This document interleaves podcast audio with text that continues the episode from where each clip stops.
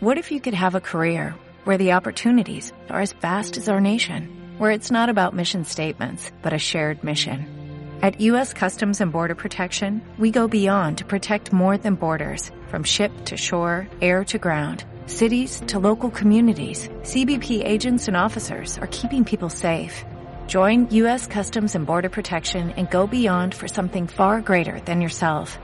Learn more at cbp.gov/careers. Enseñanza breve esta noche vamos a mirar Romanos 6, 16. Y hermano, ¿usted por qué habla así? A ver, lea la Biblia, a ver cómo hablaba Jeremías y cómo hablaba Ezequiel, pues. A ver si se ponía con medias tintas y con pañitos de agua tibia. No, señor, no es así la cosa. Ni Jesús tampoco. Bueno, Romanos 6, 16. Es que me han hecho sufrir mucho con toda esa cosa de sinceramente les digo. Vamos a leer este versículo juntos. Es una charla breve, pero espero que presten atención porque realmente el Espíritu Santo va a decir unas cosas importantes hoy. Veamos pues. ¿No sabéis que si os sometéis a alguien como esclavos para obedecerle, sois esclavos de aquel a quien obedecéis, sea del pecado para muerte o sea de la obediencia para justicia? Padre, gracias por tu palabra. Ministra la hora, como tú lo sabes hacer, y transforma nuestras vidas, y haz que caminemos correctamente en tu fe. Años cristianos serios y cabales, Señor. Gente justa, gente santa, y gente sin innecesarios fanatismos ni extravagancias. Bendice tu palabra en nuestras vidas, con el poder del Espíritu Santo, y en el nombre de Jesús y el pueblo con alegría dice, amén y amén. Bien, aquí nos dice San Pablo, que uno en realidad es esclavo de alguien o de alguien. Es cierto, el gran escritor judío de Praga, de checo, Franz Kafka, que es prácticamente el que marcó el siglo XX con su arte, el siglo XX es el arte kafkiano por excelencia. Ese gran surrealista dijo que el hombre solo es libre para elegir su cadena. Muy cierto. Y aquí está diciendo San Pablo que somos esclavos de alguien para obedecerle. Y en el caso del cristiano, o es esclavo del pecado, o es esclavo de la obediencia. O se hace esclavo de la muerte, o se hace esclavo de la justicia. Por eso Jesucristo nos hace libres, pero nosotros voluntariamente nos atamos a Él y nos hacemos esclavos de Él. Amén. Pero porque libremente lo elegimos nosotros.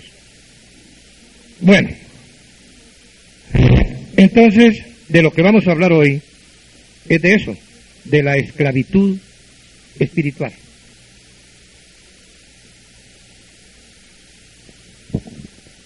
El pecado, cuando no es confesado a Dios, origina problemas básicos que impiden que el Espíritu Santo fluya en nuestra vida. La esclavitud espiritual hace que nosotros seamos inseguros, que tengamos dificultades de adaptación y que entremos fácilmente en depresión. En realidad, la esclavitud espiritual obstaculiza en nuestra vida la seguridad de la salvación, la plenitud del Espíritu Santo, la sanidad de nuestro cuerpo, la sanidad de nuestra psiquis y también las relaciones sanas con las otras personas. Todo eso está obstaculizado por la esclavitud espiritual. Hay algunas áreas frecuentes de pecado entre cristianos. No estoy hablando de inconversos. algunas áreas en las que nosotros necesitamos que el Señor nos trate. Número uno, muy común entre cristianos, la falta de perdón. Mire hermano que eso está dicho claramente en Marcos 11:25 por el Señor Jesucristo.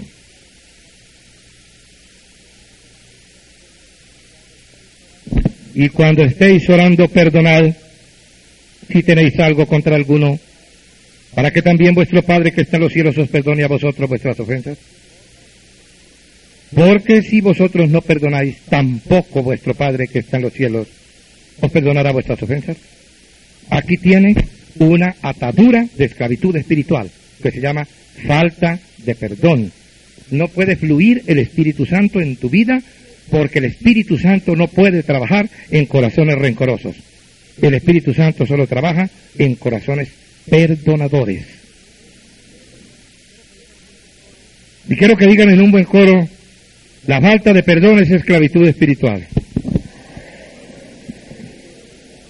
Muy bien. Otras áreas, por supuesto, el resentimiento y la amargura. Es muy conocida la escritura que voy a citar. Hebreos 12:15. Se refiere a esas cositas interiores que nosotros no expulsamos nunca de nuestro corazón y que no nos permiten ser felices, ni tener una buena relación con Dios, ni tener una buena relación con el prójimo. Dice que cuidadito, no vayan a perder la gracia de Dios que brotando alguna raíz de amargura los estorbe y por eso muchos sean contaminados. Cuando nosotros tenemos raíces de amargura en nuestro corazón, somos personas muy infelices y todos tenemos alguna raíz de amargura. Hay que ubicarla, hay que renunciar a ella y hay que expulsarla, porque eso es como una mandrágora que envenena por dentro y después envenena por fuera. Es como tener arsénico o cianuro en el corazón, la raíz de amargura. Luego tenemos, por supuesto, la ira destructiva. En Eclesiastés 7.9 voy a mirar una escritura que realmente me llama mucho la atención.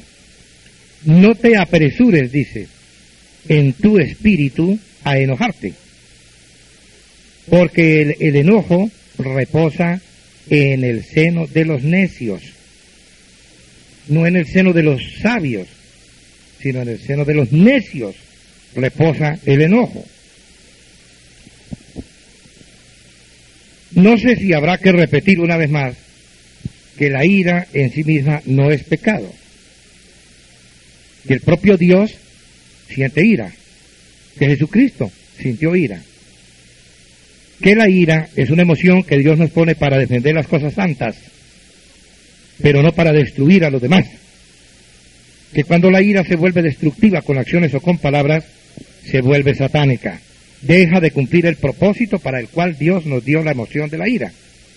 Nos la dio para que con ella defendamos lo bueno, como Jesús en el templo sacando a los mercaderes muy airado, muy enojado, muy furioso. Pero no para destruir con palabras o con acciones a los demás. Otra área es el orgullo. Allí en Proverbios 16, 18, lo voy a mirar. Proverbios 16, 18. Antes del quebrantamiento es la soberbia y antes de la caída la altivez de espíritu. Cuando usted ve a una persona infatuada, a una persona ufanándose,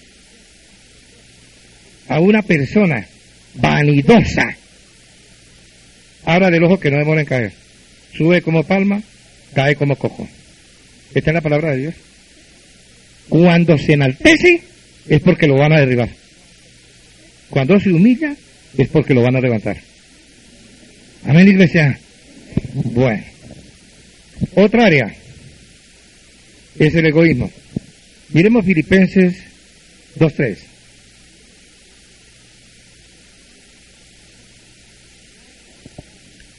Nada hagáis por contienda o por vanagloria. Nada hagáis por contienda o por vanagloria. Antes bien, con humildad, estimando cada uno a los demás como superiores a él mismo. no mirando cada uno por lo suyo propio, sino cada cual también por lo de los otros. Aquí sí que cabe. Primero mi hermano y después yo. Eso es lo que está diciendo allí. Sin egoísmo. No buscar mi propio bien, sino buscar el bien de mi hermano. Amén. Dile a tu hermano que tienes ahí, buscaré tu bien y no el mío. Dile así.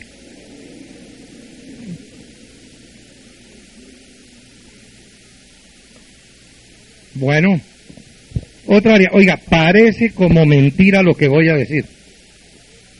Porque estoy hablando de las áreas frecuentes de pecado entre personas que creen en Jesucristo.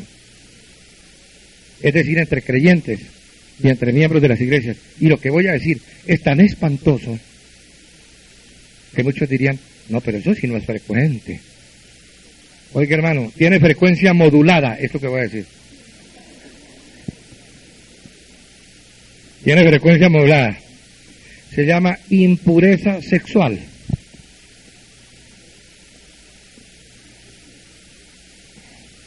Produce esclavitud espiritual, la impureza sexual.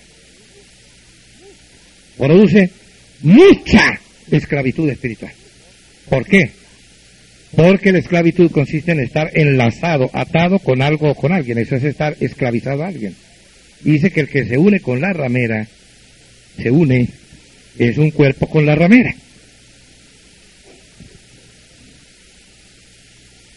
Pero el que se une con el Señor es un espíritu con el Señor. Bueno, Efesios 5.5, pues, ahí atrásito. A ver qué nos dice la palabra del Señor. Porque sabéis esto, que ningún fornicario, o inmundo, o avaro, que es idólatra, tiene herencia en el reino de Cristo y de Dios. No tiene herencia. Ningún fornicario o inmundo. Y hay muchas personas que no tienen comunión con el Espíritu Santo, ni seguridad de salvación, ni sanidad, ni liberación, ni buenas relaciones con los demás, y no se dan cuenta que eso se debe a la impureza sexual. Pero la impureza sexual no consiste en cometer solamente el acto físico del adulterio y de la fornicación. Impureza sexual es también lecturas pornográficas, deleite con imágenes o videos o cine que tenga que ver con la exaltación del cuerpo humano. Fantasías eróticas. El Señor dijo, oísteis que fue dicho a los antiguos, no cometerás adulterio, mas yo digo que cualquiera que mira a una mujer para codiciarla, ya adulteró con ella en su corazón. Y bueno, no se hagan las locas las mujeres, porque también la que mira a un varón para codiciarlo ya adulteró con él en su corazón también. Porque todo lo que está por la masculina hay que tomarlo por la femenina. No es excluyente, sino inclusiva la expresión. Ahora, Claro que hay gente de, la línea de la franja lunática esa de que estoy hablando, ¿cierto? Que no pueden ver que uno diga, oiga, fulanita de tal como está de linda. O dice, adulterio en el corazón, hermano. Majaderos, hombre. Eso no es adulterio, eso lo que significa es que uno no está ciego. Sí, eso es lo que significa que uno no está ciego o que no es de mal gusto. ¿No es cierto? Pues toda la escritura estaría llena de adulterio del corazón cuando dice, y Rebeca era de hermoso aspecto, y Sara era de bello semblante. Bueno, pues, no faltan los que digan que es que el Señor lo que quiere es que sean bien feas y que anden bien desarregladas. Por ahí predican eso, que es que el Señor lo que quiere es que anden bien desarregladas. Para que el marido se vaya a buscar por ahí una que esté mejor arregladita que la propia. Eso es lo que pasa siempre. Que se descuiden y entonces ahí tome para que lleve. Se van a buscar una mejor arregladita que la propia. ¿No ve? No se trata de eso, hombre, no sea loco. Codiciar significa desear con vehemencia una cosa. Y poner el propósito de voy a conquistar esta cosa. aunque sea con el pensamiento, eso es el acto de adulterio o de fornicación. Pero ¿cuántas veces sucede?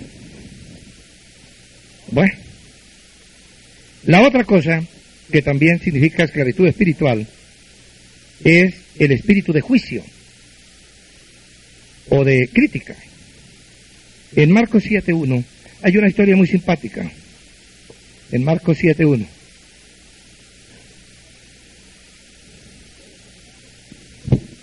Se juntaron a Jesús los fariseos y algunos de los escribas que habían venido de Jerusalén, los cuales viendo a algunos de los discípulos de Jesús comer pan con manos inmundas, esto es, no lavadas, los condenaban.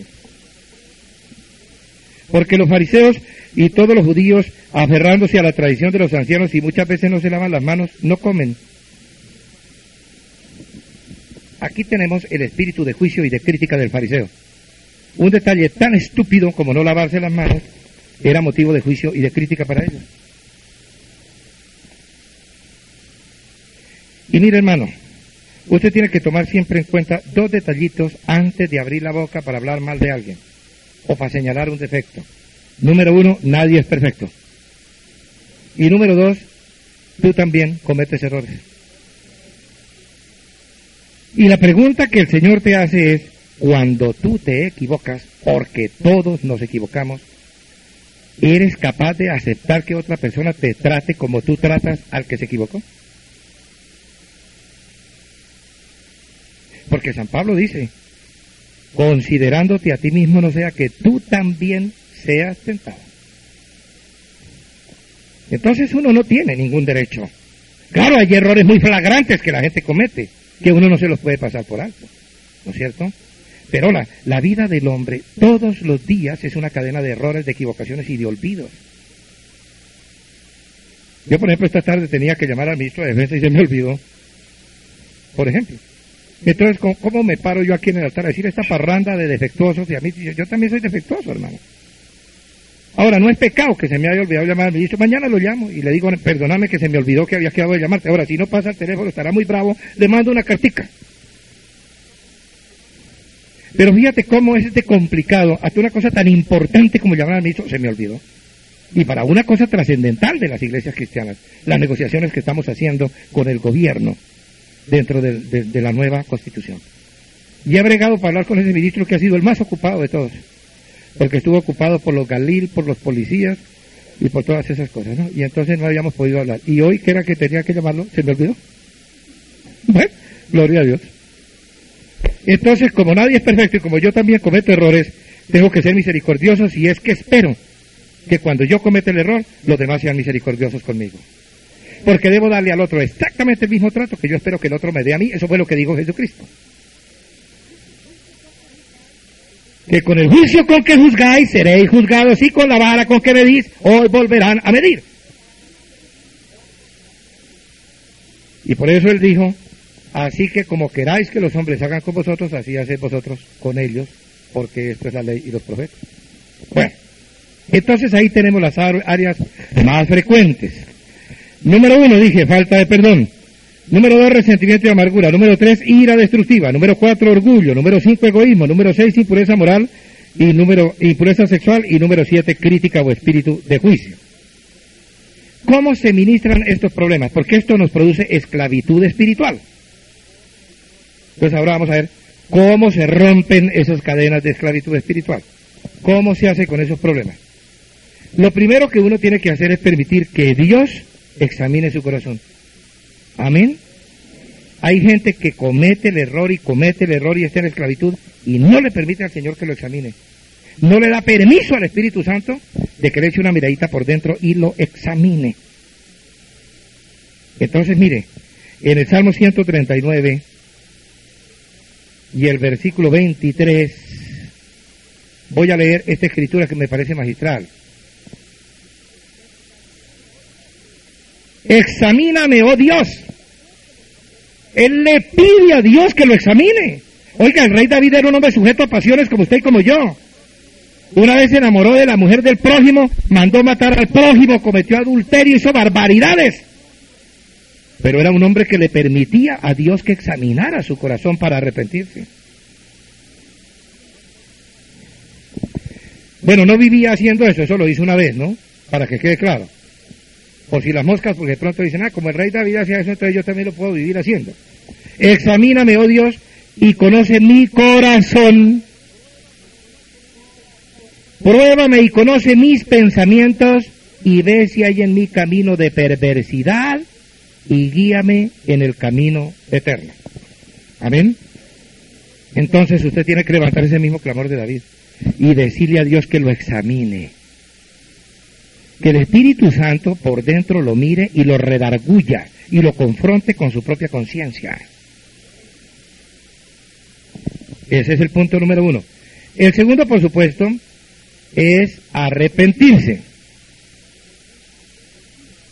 Sin arrepentimiento no hay avivamiento. Díganme eso en coro. Hechos 17, 30.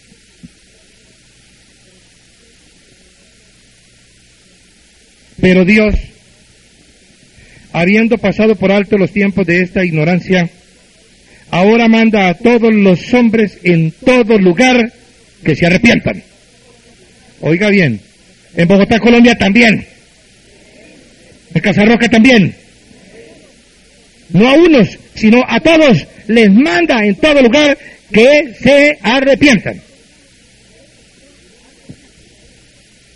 Y luego ya el número tres es actuar en obediencia a Dios. Eso lo dice Jeremías 7:23.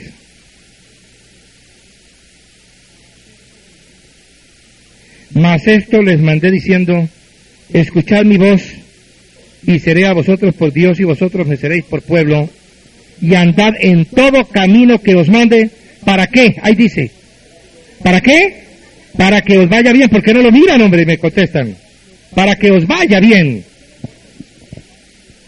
¿Por qué nos va mal? ¿Por qué perdemos el fluir del Espíritu? ¿Por qué andamos en inseguridad?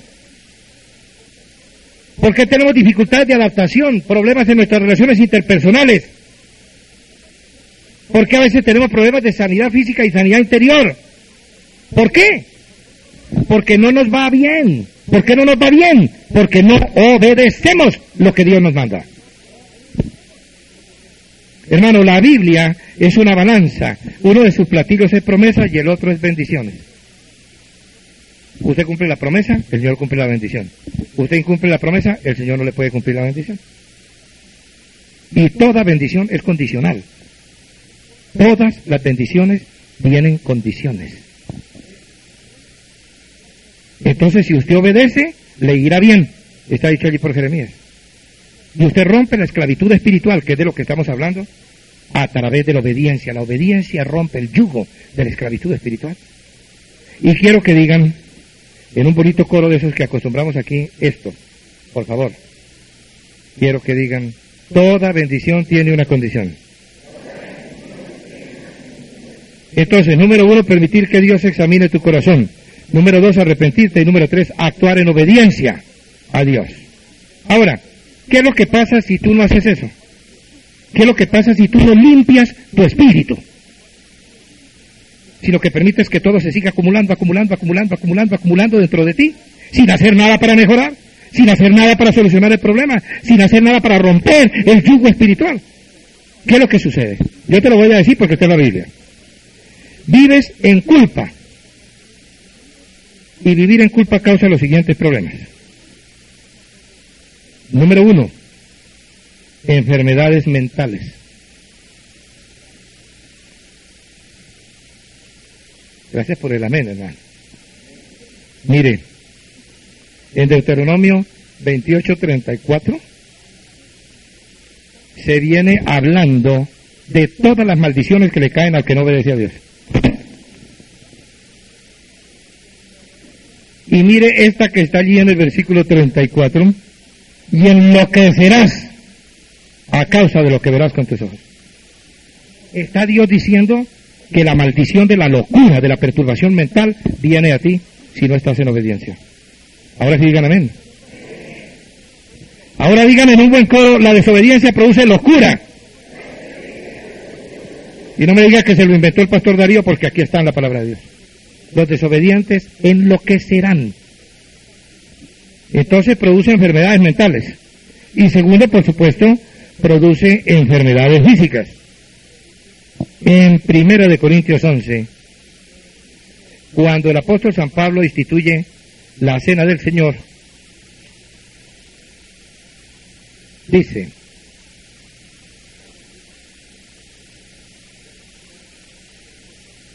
versículo 28. Por tanto, pruébese cada uno a sí mismo y coma así del pan y beba de la copa, porque el que come y bebe indignamente sin discernir el cuerpo del Señor juicio come y bebe para sí. Por lo cual hay muchos enfermos y debilitados entre vosotros y muchos duermen.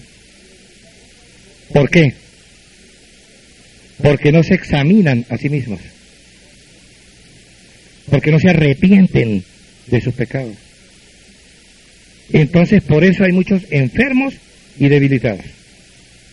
Entonces la esclavitud espiritual, el hecho de no limpiar tu espíritu de esas cadenas inmundas que hemos enumerado, te produce problemas mentales y produce enfermedades físicas. Le voy a mostrar lo que el doctor Jamie Dobson, gran médico, pero sobre todo eh, gran, eh, ¿cómo lo llamaría yo? Es un especialista en ciencias psíquicas es psiquiatra, es psicoanalista y es psicólogo cristiano, un gran maestro de la palabra. El doctor Dobson ha hecho un estudio según el cual hay algunas enfermedades psicosomáticas que son causadas por esclavitud espiritual. Por no confesar el pecado, no arrepentirse y no permitir que Dios examine nuestro corazón.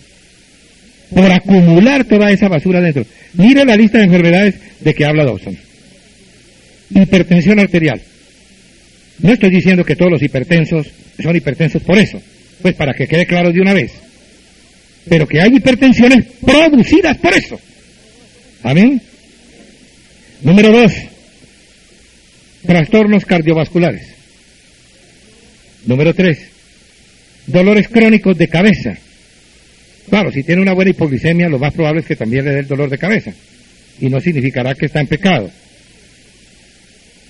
Pero a veces hay jaquecas, hay migrañas que no tienen ninguna explicación desde el punto de vista médico, que son psicosomáticas, vienen de la psiquis al soma, que es el cuerpo. Entonces, provienen de estos problemas de la falta de limpieza espiritual en la gente. Y sigue Dawson. Úlceras estomacales. Bueno, eso sí es muy común que dice, estoy tan preocupado que me está dando úlcera. Pues claro, viene, de, viene del corazón la preocupación y la úlcera le llega al píloro. bueno. Oiga otrica para ver si se anima a examinarse a sí mismo. Colitis. Cálculos renales. Cálculos hepáticos. Y a veces también los dolores de espalda. Yo tuve uno terrible el sábado pasado. Pero según lo que me dijo el médico, ese provenía de severa tensión. Había sido una semana terrible para mí aquí en la iglesia. Por eso María Isabel, mi secretaria, estaba pidiéndole a Dios que le dé, que le dé un cristiano, pero que no le vaya a dar un pastor. Porque dice que es que eso sí, los demás cristianos comunes y corrientes arreglan sus propios problemas. El pastor tiene que arreglar los problemas de todo el mundo. Y cargar los problemas de todo el mundo. Bueno, entonces ahí tiene usted una serie de cositas que le ayudan. Bueno, cuando usted tiene una enfermedad, lo más probable es que si usted es sabio, si no pertenece a la franja lunática de, allá del Cauca, usted va al médico, ¿no es cierto? Yo me enfermo, yo me siento mal, voy al médico. Y el médico le da una fórmula y usted va a la farmacia por la fórmula y se la aplica. Porque cuando tiene esclavitud espiritual, cuando se siente infeliz, cuando pierde la seguridad de la salvación, cuando no experimenta el fluir del Espíritu Santo en su vida, cuando no tiene el gozo de la salvación, cuando tiene traumas en sus relaciones con los demás y todas esas cosas, ¿por qué no hace lo mismo, hombre? Vaya donde el médico. El médico se llama Jesucristo. Y después vaya a la farmacia que es la Biblia y aplíquese toda la dosis que el Señor le da. Y entonces usted se sana. Es exactamente así. Pero lo hacemos cuando nos enfermamos físicamente. Pero cuando nos enfermamos psíquicamente, no lo hacemos. Y el Señor da las fórmulas para todo. Bueno, voy a terminar en cinco minutos diciéndote lo siguiente. Cuando tienes estos problemas, hay siete pasitos que tú debieras dar, tomar en cuenta para dar.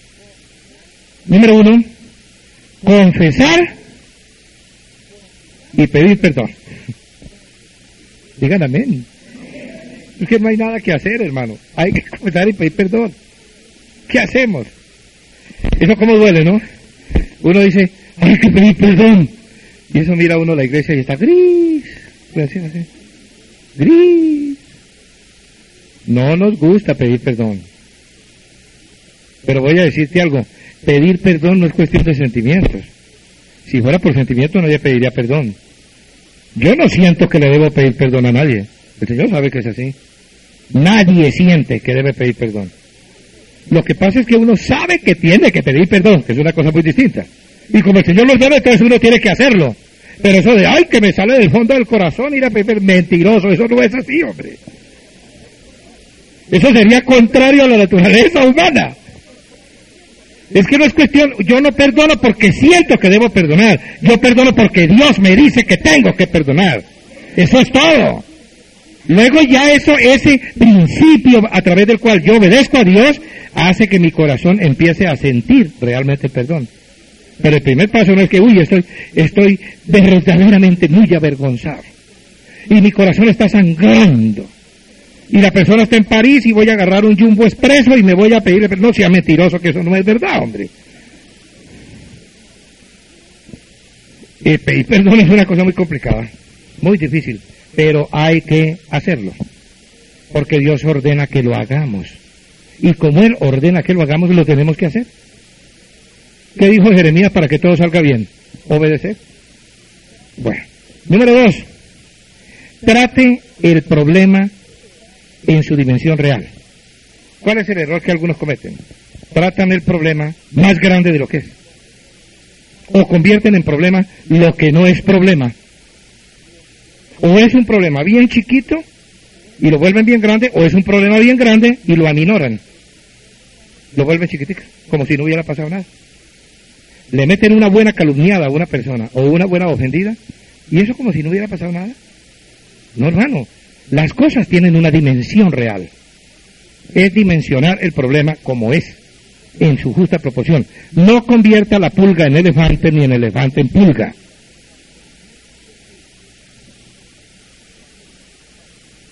Porque entonces así no va a salir a ninguna parte. Entonces no gaste su tiempo en detalles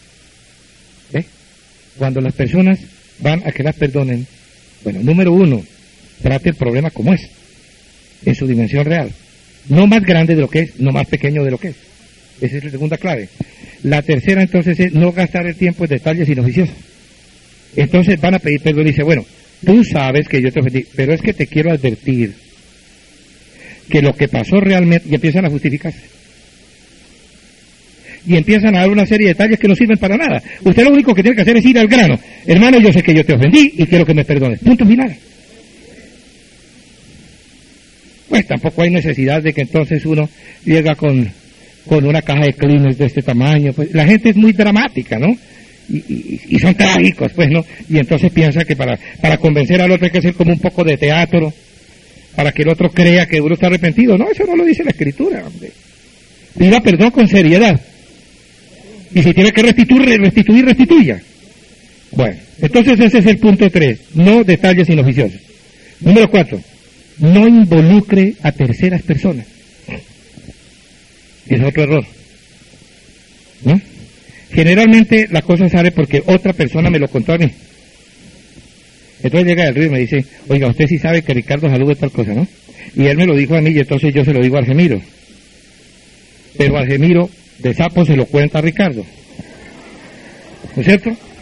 Entonces, ¿qué es lo que pasa? Atención, atención. Entonces Argeniro le contó a Ricardo. Oiga, présteme atención. Yo, yo, yo le pongo folclore el miércoles a la cosa, pero estoy diciendo cosas importantes. De verdad. Del río me lo dijo a mí, y yo se lo dije a Argeniro. Y Argeniro se lo dijo a Jalube, y Jalube se enojó conmigo. Pero Jalube no tiene nada que ver con Del Río. La manera fácil de yo defenderme y autojustificar, hombre Ricardo, ¿sabes una cosa? Es que fue que ese desgraciado del Adrián del Río fue el que me comentó la cosa. Entonces usted, en lugar de solucionar el problema, lo agranda. Lo agranda. Porque está involucrando a otras personas. Entonces Argemiro eh, eh, del Río dice, ah, no, es que eso sí yo lo escuché, fue en los Nehemías. Entonces, ah, y después sale involucrada toda la América Latina y sus alrededores en un chisme majadero que se arregla con seriedad entre dos personas, hombre.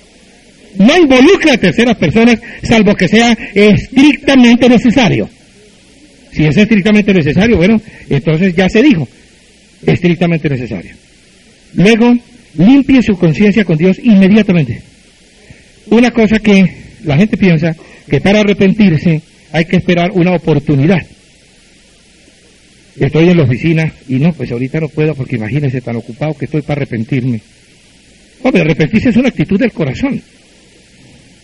Usted para arrepentirse frente a Dios y limpiar su conciencia frente a Dios no necesita arrodillarse encima del escritorio en la oficina para que los demás no se conviertan porque usted los está escandalizando con su fanatismo. No necesita ponerse a orar en lenguas en el bus, ni cosas de esas. Usted lo único que tiene que hacer es en su corazón, con sinceridad, decirle, Señor, realmente estoy arrepentido y te pido, Espíritu Santo, que me limpies de este problema. Eso es, hombre, no hay necesidad de hacer del arrepentimiento un acto religioso, porque no es un acto religioso. Cuando el arrepentimiento es un acto religioso es fariseísmo y la persona no limpia su corazón. Bueno, y luego tenemos el punto 6, Inmediatamente después de eso, darle gracias a Dios por la victoria que usted ha obtenido. Darle gracias a Dios por la victoria. Y el punto siete es, si es posible y no perjudica a otros, inmediatamente testificar de lo que ha pasado. Contarle a alguien, hombre, mira, qué cosa tan linda la que hizo el Señor conmigo. Esa es una manera de limpiar completamente nuestro espíritu. Amén, iglesia. Entonces ahí tiene esos puntitos. No quisiera terminar sin hacerlo caer en la cuenta de que Jesús es positivo, que la gente a veces tiene la tendencia a pensar que Jesús es negativo. Una continua confesión de pecado, de duda, de debilidad, contamina el espíritu. Pero una continua confesión de vigor, de fe, de esperanza, de alegría, limpia el espíritu. Hay algunas confesiones diarias que creo que deben anotar para tenerlas ahí y que ayudan mucho con la palabra. Número uno, usted debe tener presente todo el tiempo que usted es un creyente y no un incrédulo. Obsesiónese con esa idea. Perdóneme que le diga esa palabra obsesiónese, pero debe ser así con la idea. Yo soy un creyente, yo no soy un incrédulo. Porque cuando usted tiene esa idea fija, permanente, en su mente y en su corazón, yo soy un creyente, yo no soy un incrédulo, usted lo piensa dos veces para actuar como incrédulo cuando se le presenta el problema. ¿Qué significa entonces que yo soy un creyente y no un incrédulo? Le voy a decir lo que significa. Punto número uno. Usted puede todo en Cristo que lo fortalece. Si es cierto que es un creyente y un incrédulo. Entonces, Filipenses 4:13. Dígalo en coro, todo lo puedo en Cristo que me fortalece. Ok. Como usted es un creyente y no un incrédulo, punto número dos, usted tiene la vida de Dios morando en su espíritu. Oiga bien, la vida de Dios morando en su espíritu. Es lo que quiso decir San Pablo en Gálatas 2.20 ya no vivo yo, mas vive Cristo en mí. Porque si es usted, las cosas van a salir mal. Pero si es Cristo que vive en usted, las cosas salen bien. Hombre, préstele su cuerpo, préstele su alma, préstele su espíritu, préstele sus facultades a Cristo para que viva su vida en usted. Y todo saldrá bien. Bueno, el punto tres, como usted es un creyente y no un incrédulo, tiene que tomar en cuenta lo que nos dice muy claramente San Pablo en 1 Corintios 1.30. Mire, se lo voy a leer. Son confesiones de fe que le ayudan. mas por él estáis vosotros en Cristo Jesús, el cual nos ha sido hecho por Dios sabiduría, justificación, santificación y redención. ¿Se da cuenta? Como usted no es un incrédulo, sino un creyente, entonces usted en Cristo tiene sabiduría, justificación, santificación y redención.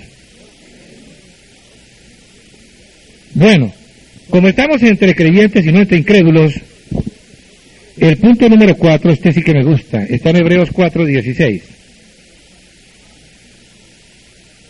Acerquémonos pues confiadamente al trono de la gracia para alcanzar misericordia y hallar gracia para el oportuno socorro. Oiga bien lo que le está diciendo aquí el epístola de los Hebreos. Usted es un creyente, usted no es un incrédulo. Versículo 15. No tenemos un solo sacerdote que no pueda compadecerse de nuestras debilidades, sino uno que fue tentado en todo según nuestra semejanza, pero sin pecado. Acerquémonos pues confiadamente al trono de la gracia para alcanzar misericordia y hallar gracia para el oportuno socorro. Usted se puede acercar confiadamente al trono del Padre. ¿Por qué? Porque usted es su hijo. Dígame. Usted entra con confianza donde su padre. ¿Se acuerda la anécdota de, de Anthony Campolo, el gran escritor, sociólogo y teólogo cristiano de los Estados Unidos? El día que él se encontraba en su biblioteca orando y decía, oh tú, la gran potestad del universo, que creaste todas las galaxias y no sé qué, una oración de esas bien religiosas. Y dice que de pronto sintió que el Espíritu Santo le decía, Tony, no seas ridículo. Imagínate que tu padre, que tu hijo, viniera ahora aquí y se parara en la puerta de tu, de tu biblioteca, mientras tú estás aquí en el escritorio y te dijera, oh tú, el gran teólogo cristiano de los Estados Unidos, oh tú, el profesor de teología de St. James University, oh tú, el autor de 40 libros de doctrina cristiana. Dice, no, él se acerca, dice, ¿qué hubo viejo? ¿Cómo estás? Te da un beso y te dice, ¿me puedes prestar el carro? Entonces, es una manera de decir, pero si es que el Señor es Padre, hombre.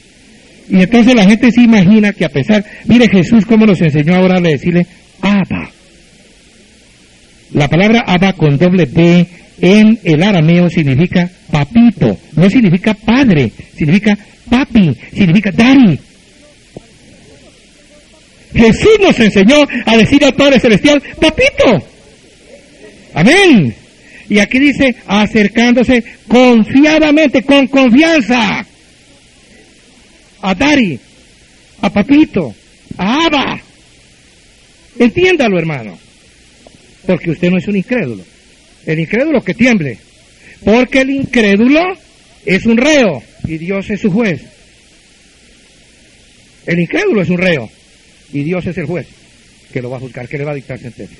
Pero el cristiano no es un reo, ni Dios es un juez. El cristiano es un hijo y Dios es su padre. Esa es la diferencia. Ahí está la diferencia. Bueno, entonces, otra cosita para que usted tome en cuenta ahí es, Satanás está todo el tiempo molestando por ahí, es natural, él hace muy bien su trabajo. ¿Sabe que últimamente he llegado a la conclusión de que uno en lugar de quejarse tanto de Satanás, lo que debe es como decir, oiga, si el diablo hace tan bien hecho su trabajo, me voy a esforzar yo por hacer bien hecho el mío. En lugar de estar hablando de Satanás todo el tiempo, pues voy a contrarrestar el trabajo que él hace, muy bien hecho, haciendo mi trabajo en forma excelente yo también. Bueno, entonces mire lo que usted encuentra en primera de Juan 4:16. Y nosotros hemos conocido y creído el amor que Dios tiene para con nosotros. Dios es amor, y el que permanece en amor, permanece en Dios y Dios en él. Pero quiero mostrarte, perdón, es que aquí me adelanté, no, está bien, eh, eh, este punto está bien, no importa. Lo que tengo que pensar es que si yo no soy un incrédulo, sino un creyente, yo permanezco en Dios y Dios permanece en mí. Esa es la confesión. Ahora sí, en 1 Juan 4.4, es que ambas están ahí. Hijitos, vosotros sois de Dios y los habéis vencido. ¿Por qué? Porque mayor es el que está en vosotros que, Por favor, iglesia, no se me duerma. Porque así si el diablo hace caída y mesa limpia aquí. Hijitos, vosotros sois de Dios y los habéis vencido. ¿Por qué? Porque mayor es el que está en vosotros que el que está en el mundo. Entonces, en lugar de vivir bajo el síndrome de que Satanás me va a atacar, yo lo que tengo que pensar como confesión mía permanente de fe en mi corazón y mi entendimiento para mi conducta es, es mayor el que está en mí que Satanás, que es el que está en el mundo. Es mayor Jesucristo que el diablo, hombre.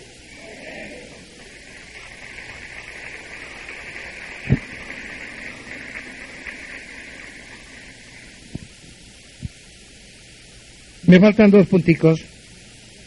No los quiero dejar.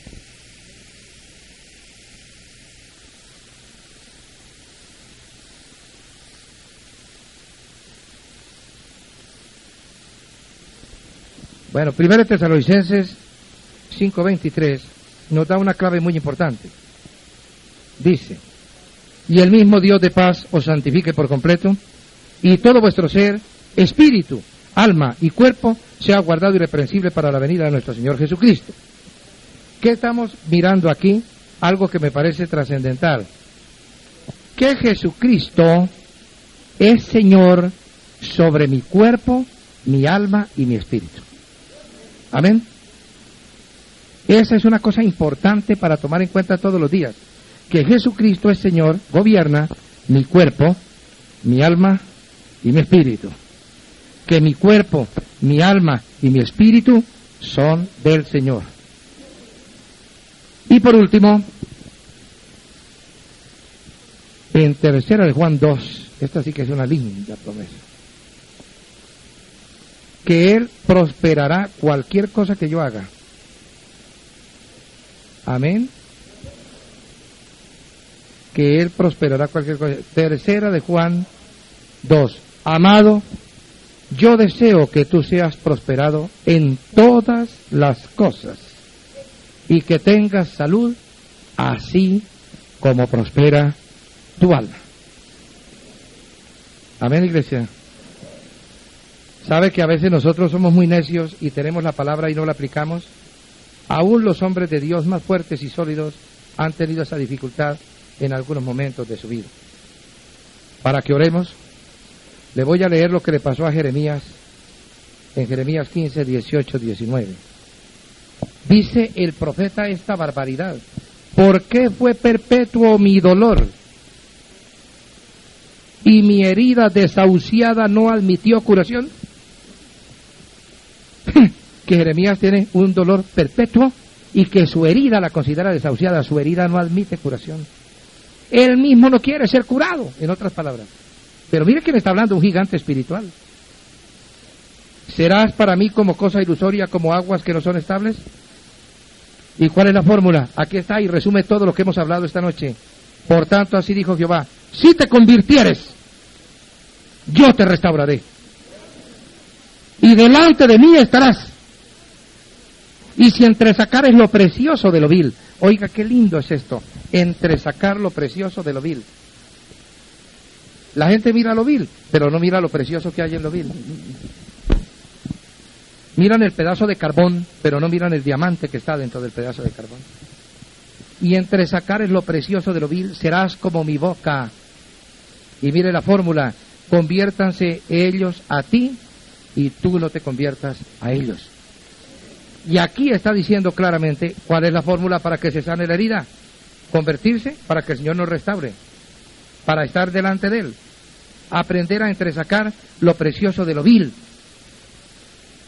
y lograr que los demás se conviertan a nosotros y no nosotros contemporizar con el mundo, ni contemporizar con las obras de la carne, ni con las obras del diablo, sino lograr que los que están en eso se conviertan a nosotros. Oscar Wilde, el gran escritor irlandés, en uno de sus libros hizo una parábola. Se llama la parábola del perro muerto. Claro que es imaginación de Wilde, pero es muy linda. Dice que junto al muro de Jerusalén había un perro muerto un día de reposo. Y la gente que iba o venía de la sinagoga se hacinaba frente al cadáver del perro haciendo malos comentarios. Uno decía, mira cuántas pulgas tenía. El otro comentaba, mira la sarna de su lado izquierdo. El que menos, mira qué gosque tan horrible. Otro criticaba a las autoridades sanitarias porque no habían recogido el cadáver para tirarlo al basurero. Todo el mundo criticaba el perro muerto. Y de pronto, dice Wilde en su imaginación, pasa Jesús de Nazaret.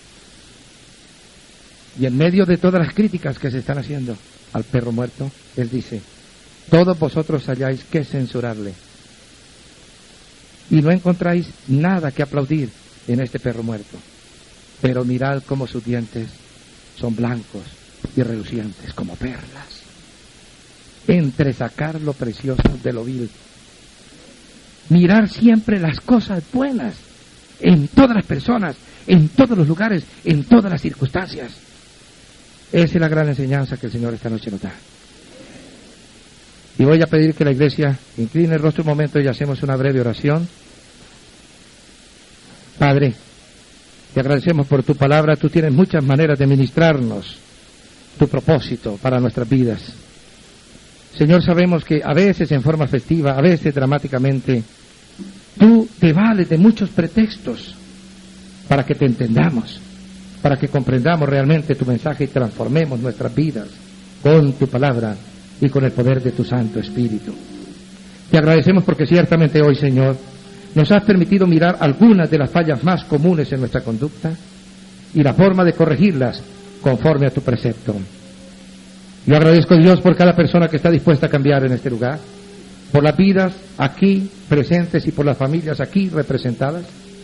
Y yo te pido, Dios, que esta sencilla enseñanza que tú me has permitido traer hoy, guiado por tu Santo Espíritu, no sea la semilla a la orilla del camino para que las aves la roben, ni entre los pedregales para que no pueda arraigar, ni entre los espinos para ser ahogada, sino que sea ciertamente cada corazón en este lugar tierra fértil, donde tu palabra arraigue y dé fruto de vida eterna. Gracias, amado Dios, por amarnos tanto, por tu infinita misericordia por el perdón de nuestros pecados, enséñanos que así como tú nos soportas a nosotros, siendo insoportables como somos, debemos soportar a los demás. Enséñanos, Dios mío, a tener templanza en el carácter, buena voluntad y misericordia con todas las personas. Enséñanos, Dios, a multiplicar la llama inextinguible de tu evangelio en este país que está en tinieblas. Enséñanos, Dios mío, el carácter apacible que convierte a los demás.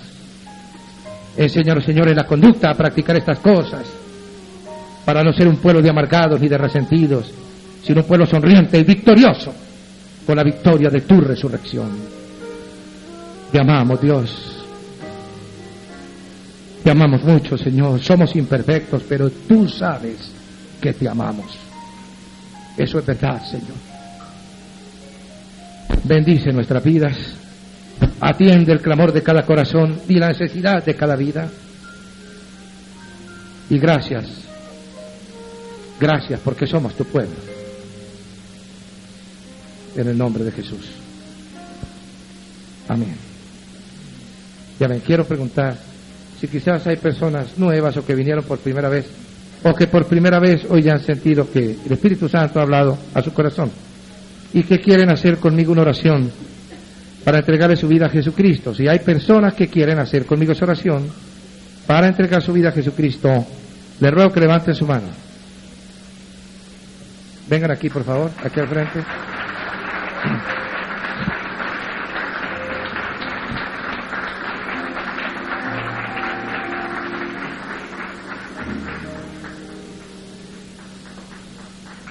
Ven acá.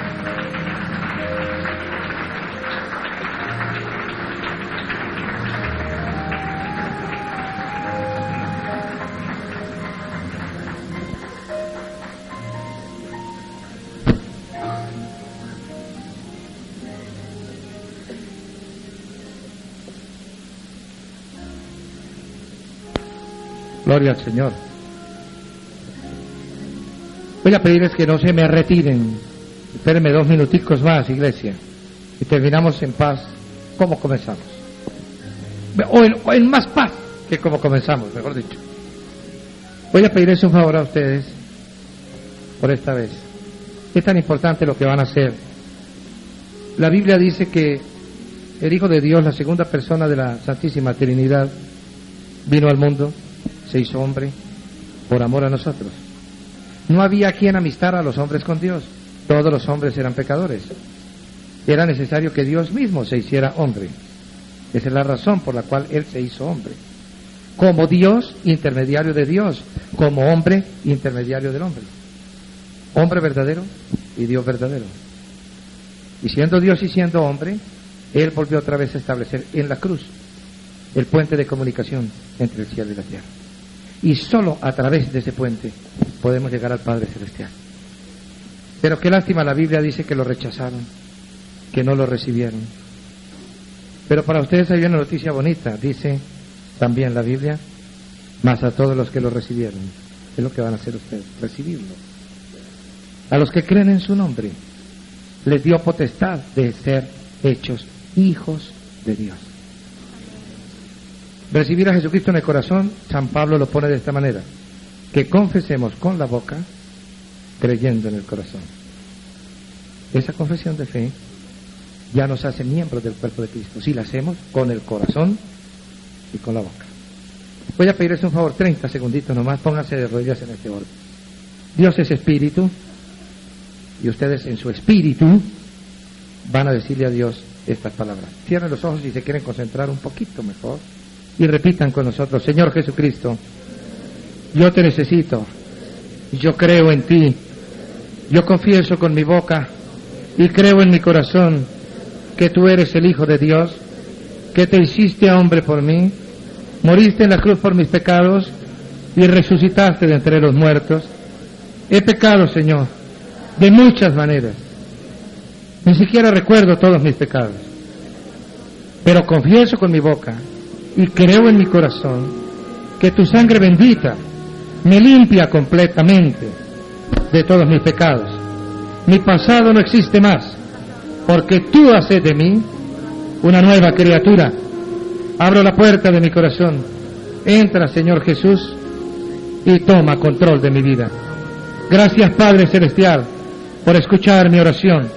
Gracias, querido Jesús, por perdonarme y salvarme.